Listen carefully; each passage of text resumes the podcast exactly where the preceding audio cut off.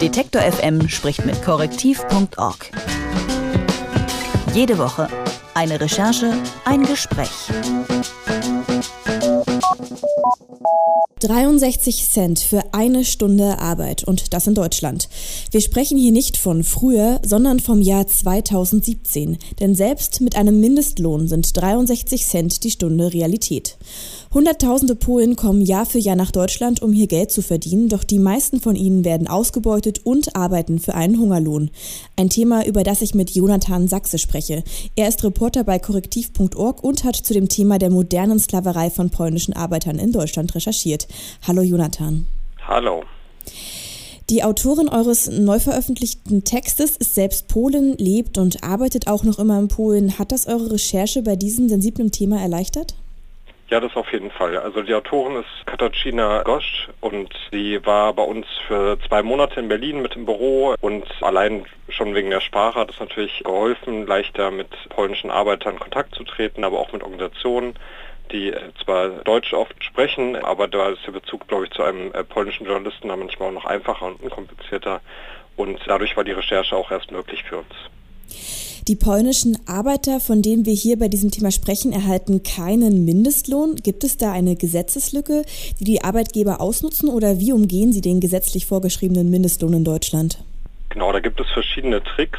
Bei den meisten ist das so, dass auf dem Papier, also im Vertrag, steht schon ein Stundenlohn, der mindestens den äh, Mindestlohn entspricht, oft auch drüber liegt. Und dann gibt es aber Tricks, sodass der Arbeitnehmer am Ende doch weniger bekommt. Ich nenne mal Beispiele. Also zum Beispiel steht dann im Vertrag noch drin, du verpflichtest dich aber in einer bestimmten Wohnung zu wohnen, dafür musst du auch Geld zahlen, das wird vom Lohn abgezogen und so ist der Mindestlohn schon mal etwas kleiner oder ein anderer Trick ist, dass man reinschreibt, ähm, zum Beispiel bei einer Putzkraft, du putzt so und so viele Treppenhäuser, dafür brauchst du ungefähr so und so lange, das zahlen wir dir so und so und deswegen liegst du auch mindestens in dem Mindestlohnbereich. In der Praxis ist es dann aber so, dass die Putzfrau zum Beispiel viel länger braucht oder es gar nicht so viele Treppenhäuser gibt, sodass diese Summe, die kalkuliert wurde, ähm, gar nicht zustande kommt. Machen sich die Arbeitgeber damit kriminell oder ist es eine Lücke, die irgendwie doch legal ist? Ich finde schwierig zu beurteilen, da muss man, glaube ich, wirklich die Einzelfälle anschauen. Das ist so kompliziert, weil es oft auch Vertragsverhältnisse sind, wo verschiedene Subunternehmen dranhängen. Also es ist nicht immer eine eindeutige Vertragsbeziehung von einem großen Unternehmen zu dem polnischen Arbeiter, sondern nehmen wir zum Beispiel das Transportgewerbe, wo ja ganz oft mit vielen Unterfirmen gearbeitet wird und dann hat äh, der polnische Arbeiter bekommt sozusagen in Deutschland eine Stelle bei einem dieser Unterunternehmen vermittelt und die haben dann wieder Verträge mit den Unternehmen darüber, bis man am Ende bei dem Unternehmen landet, wo der polnische Arbeiter am Ende auch vielleicht mit seinem LKW jeden Tag hinfährt. Und dadurch ist es schwierig zu bewerten. Das ist der eine Punkt. Der zweite Punkt ist, dass viele polnische Arbeiter hier in Deutschland sich davor scheuen, auch vor Gericht zu gehen. Deswegen gibt es auch gar nicht so viele Fälle. Ich schätze mal, die Wahrscheinlichkeit ist gar nicht so gering, dass die Arbeiter auch Erfolg hätten in vielen Fällen. Wir reden ja hier von sehr vielen polnischen Arbeitern, Hunderttausende, die Jahr für Jahr zu uns kommen. Wie wichtig sind die denn eigentlich für unsere Wirtschaft? Wir haben ja in Europa eine oder in der EU, sage ich mal, eine Arbeitnehmerfreizügigkeitsregelung heißt das. Das heißt, überall können alle Arbeiter zu gleichen Konditionen arbeiten.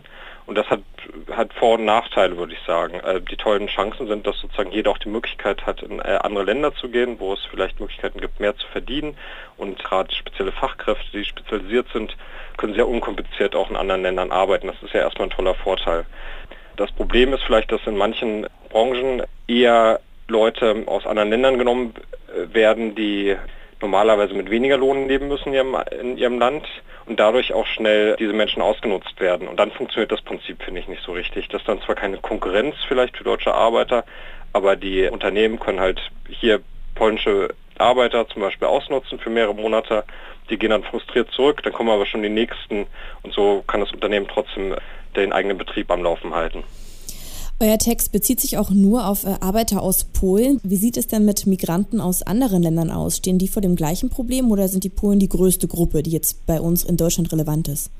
Genau, beides würde ich sagen. Also die Polen sind die größte Gruppe in, in Deutschland. Wir sitzen ja selber in Berlin, haben hier viel recherchiert. Gerade in Berlin ist das sehr auffällig. Zum Beispiel auch bei, bei den Obdachlosen sind viele Polen darunter, die zum Beispiel vorher auch hier gearbeitet haben. Aber es gibt natürlich auch noch ganz andere Gruppen, die betroffen sind. Es, die zwei größten würde ich Bulgaren nennen und Rumänen. Und du hast schon gesagt, sie hätten, wenn sie dagegen vorgehen würden, eigentlich ganz gute Chancen. Was macht denn jetzt eigentlich aber unser Staat Deutschland dagegen, dass die Menschen nicht so ausgebeutet werden? Oder guckt er weg?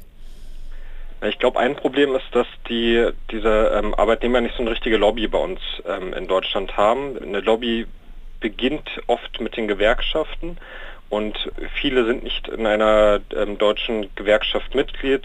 Oft läuft es in der Gewerkschaft so, man muss erstmal drei Monate Mitglied sein, bis man Hilfe bekommt. Das ist dann meistens zu spät. Und dazu kommt bei den Gewerkschaften, was immer noch mitschwingt, ist, dass die Billigkräfte aus Osteuropa dann ähm, oft auch als eine Konkurrenz wahrgenommen werden für die anderen Gewerkschaftsmitglieder. Und das zusammen äh, bringt einfach eine ganz, ganz schwache Lobby. Und ohne Lobby kann man auch in der Gesetzgebung ganz wenig bewirken. So funktioniert das ja nun mal in, in einer Demokratie, dass verschiedene Interessensgruppen auch mit reinreden, wenn, wenn Gesetze und Entwicklungen ähm, passieren. Also Gewerkschaften können an dieser Stelle weniger helfen. Gibt es denn trotzdem irgend ja, Programm, eine Organisation, an die man sich wenden kann, wenn man denn ausgebeutet wird als polnischer Arbeitnehmer hier in Deutschland?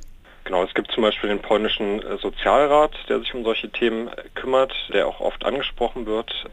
Er hat uns gegenüber gesagt, dass jedes Jahr 5000 polnische Arbeiter sich äh, bei denen melden, die sich übers Ohr gehauen fühlen von deutschen Arbeitern und auch in den Gewerkschaften gibt es einzelne Gruppen. Ich will die jetzt nicht komplett ausschließen, dass sie sozusagen gar nicht das Interesse vertreten. Das ist halt ein bisschen schwieriger. Aber zum Beispiel im DGB gibt es auch einen speziellen Rat, der sich um Arbeiter aus Polen kümmert. Aber das ist eine sehr, sehr kleine Gruppe.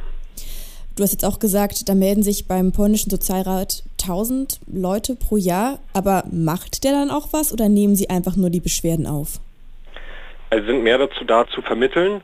Sie können zum Beispiel Kontakte herstellen zu Anwälten, die, die Sie vermitteln können. Da muss man natürlich aber trotzdem Arbeiter bereit sein, sozusagen auch äh, da rechtliche Schritte zu gehen, Zeit zu investieren, vielleicht auch sogar nochmal Geld in die Hand zu nehmen. Und eine Sache, die man nicht vergessen darf, ist, dass viele Arbeiter ja erstmal davon ausgehen, dass sie ja ganz gut behandelt werden und dann ihre Arbeitszeiten nicht detailliert dokumentieren. Dann haben sie auch ein Problem vor Gericht nachzuweisen, dass sie zum Beispiel mehr gearbeitet haben, dass sie lange Arbeitszeiten an einem Stück hatten. Das Einzige, was vielleicht das Dokument dann noch bleibt, was man prüfen kann, sind dann wirklich die Verträge, die aber oft sehr geschickt konstruiert sind. Sagt Jonathan Sachse über moderne Sklaverei polnischer Arbeiter in Deutschland. Er ist Reporter von Korrektiv und wir haben mit ihm über dieses Thema gesprochen. Vielen Dank. Sehr gerne. Detektor FM spricht mit korrektiv.org. Jede Woche eine Recherche, ein Gespräch.